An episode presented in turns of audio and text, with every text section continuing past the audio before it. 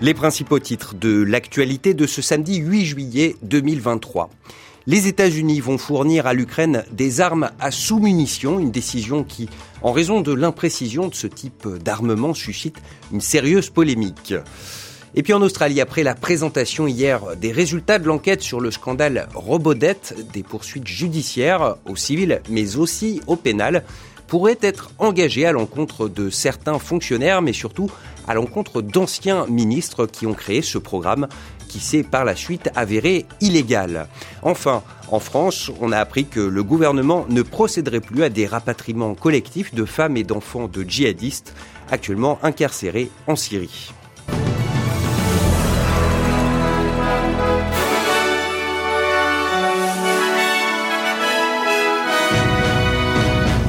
Et on l'a appris dans la nuit, l'Ukraine ne rejoindra pas l'OTAN. C'est la sentence prononcée hier par la Maison Blanche à l'issue du sommet de Vilnius. C'est une énorme désillusion pour euh, le président ukrainien Volodymyr Zelensky qui est justement en ce moment même en tournée pour euh, tenter de se rallier des soutiens à l'adhésion de son pays à l'Alliance euh, Atlantique. Et puis, autre grosse information de la nuit, Joe Biden a annoncé que les États-Unis allaient fournir des armes à sous-munitions à l'Ukraine, une décision très controversée dénoncée par de nombreuses ONG.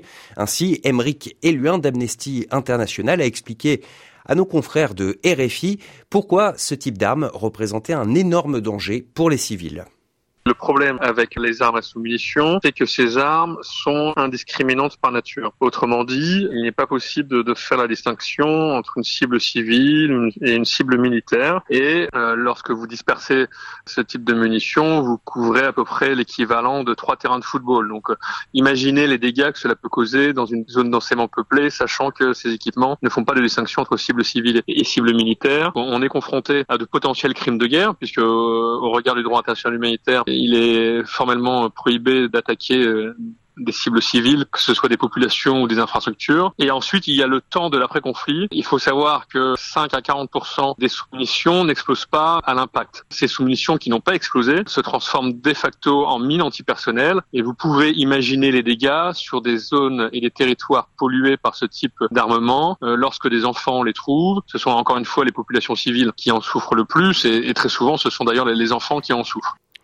La France va cesser ses opérations de rapatriement collectif de femmes et d'enfants de djihadistes détenus dans des camps euh, en Syrie.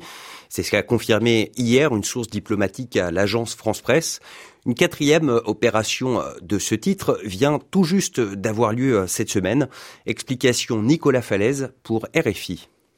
Dix femmes et 25 enfants ont été rapatriés en France cette semaine. Et au total, les autorités françaises ont organisé le retour d'environ 160 enfants et de plus de 60 femmes de djihadistes. Les quatre opérations menées depuis l'été 2022 ont constitué un tournant.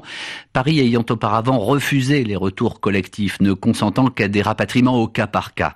Critiqué pour cette attitude et même condamné par la Cour européenne des droits de l'homme, la France avait fini par changer de doctrine. La parenthèse se referme, faute de volontaires, d'après une source gouvernementale gouvernementale citée par l'agence France Presse.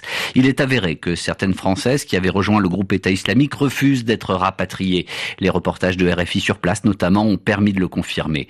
Mais les familles concernées et leurs avocats refusent que les retours des mineurs soient conditionnés à l'accord des mères et continuent de demander le retour de tous les enfants français. Ils sont encore une centaine dans les camps en Syrie. Et on prend maintenant la direction du nord du Brésil où les très fortes pluies qui s'abattent maintenant depuis plusieurs jours sur la ville de Recife ont fini par avoir raison il y a quelques heures euh, d'un immeuble qui s'est effondré. On dénombre au moins cinq morts, huit autres personnes sont pour l'instant portées disparues et les autorités euh, locales estiment, au vu des premiers éléments euh, recueillis, que d'autres personnes sont probablement toujours coincées sous les décombres. Cette région du Pernambuco, où se trouve cette ville de Recife et son million et demi d'habitants, est toujours considérée par le gouvernement fédéral comme soumise à des risques allant de moyens à élevés des risques de nouveaux dégâts causés par les intempéries. Des poursuites judiciaires au civil, mais également au pénal contre une vingtaine de fonctionnaires et d'anciens membres du gouvernement australien. C'est ce qu'envisage la commission royale qui a rendu hier son rapport sur le scandale Robodet. Parmi les victimes de ce programme, qui consistait donc à harceler téléphoniquement des bénéficiaires d'aide sociale en les appelant à rembourser de soi-disant euh, trop perçus, on trouve par exemple Felicity Somerville. Elle a, raconté à nos confrères de Nine qu'ainsi un jour, Centerlink s'était permis de transférer euh, sa dette à un collecteur euh, privé et que ce dernier est ensuite allé directement se servir son compte en banque un retrait en une fois de 11 500 dollars. Pour Felicity, euh, ça reste le jour le plus traumatisant de sa vie. You don't think that something like that is ever going to push you over the edge, but when you're in that position and you're mm. thinking, you know, that's eleven and a half thousand was six months worth of income for me. I'd just come back off maternity leave. I think if I was um, another person, it could have pushed me over the edge. You never expect it to come from the people who are meant to be protecting you, mm. especially the one service that's meant to be there for you. And that, I think, is what hurt the most. It's almost like the ultimate betrayal. Allez, on jette maintenant un rapide coup d'œil à la météo de ce samedi en Australie. Il pleut à Perth et le thermomètre affiche 18 degrés, 15 à Adélaïde où le temps est également humide. Grand soleil en revanche à Sydney, même s'il y a beaucoup de vent, il fait 20 degrés aujourd'hui. 21 et du soleil à Brisbane, jusqu'à 34 euh, à Darwin et à Melbourne. Eh bien, comme souvent, aujourd'hui c'est mi-figue, mi-raisin, un peu de soleil, un peu de nuages, quelques averses. Mais justement, Melbourne, on va s'y rendre tout de suite pour retrouver notre collègue Marianne Murat. Marianne, bonjour. Salut Grégory, bonjour.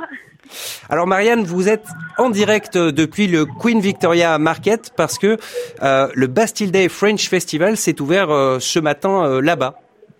Oui, et c'est un super festival, Greg. Alors mi-figue, mi-raisin, on n'est plus sur de la figue, on a un grand soleil. C'est une chance incroyable. Quelques gouttes ce matin, mais là, les gens sont ravis d'être ici. Il fait beau, il fait assez chaud, alors qu'en ce moment, il fait très très froid à Melbourne. Et le Bastida Festival se déroule à merveille. Il a commencé par une cérémonie d'ouverture qui a duré euh, un peu plus d'une demi-heure avec euh, le gratin politique. Il y avait euh, l'ambassadeur de France en Australie qui a fait le déplacement depuis Canberra. Il y avait les ministres et l'opposition du gouvernement du Victoria. Ça a duré environ 45 minutes, une cérémonie que j'ai eu la chance et l'honneur d'animer. Et là, depuis, c'est la fête. Il y a des centaines de personnes. Je n'ai jamais vu euh, le Bastille Day euh, avec une telle foule, beaucoup plus de monde que l'année dernière. Et pour les choses à ne pas rater, bah, bien sûr, euh, la raclette, le champagne, la nourriture, le fromage. Il y a beaucoup de livres en français. Il y a des stands aussi pour prendre des cours de français. Et au niveau de la population qui s'est déplacée, je dirais qu'il y a plus d'Australiens pardon, que de Français qui sont là, des gens qui sont fascinés par la culture française, par notre accent euh, extrêmement charmant et euh, par euh, la nourriture et tout ce que la France peut dégager. Ici, je me suis un peu éloignée, donc j'espère que vous arrivez à bien m'entendre. Il y a de la musique, les gens dansent. Il y a aussi un accordéon, une personne qui fait de l'accordéon et qui passe dans la foule entre les gens. Il y a un mime, il y a une école de cirque. C'est vraiment une ambiance de folie au Queen Victoria Market aujourd'hui et ça dure jusqu'à demain. Eh bien, merci Marianne, ça donne euh, très envie effectivement. Donc le Queen Victoria Market, c'est jusqu'à demain pour donc une immersion euh, gastronomique, euh, littéraire et sous tout un tas d'autres aspects dans la culture française. Merci Marianne et amusez-vous bien et mollo sur le vin chaud. merci Grégory, je vais faire attention.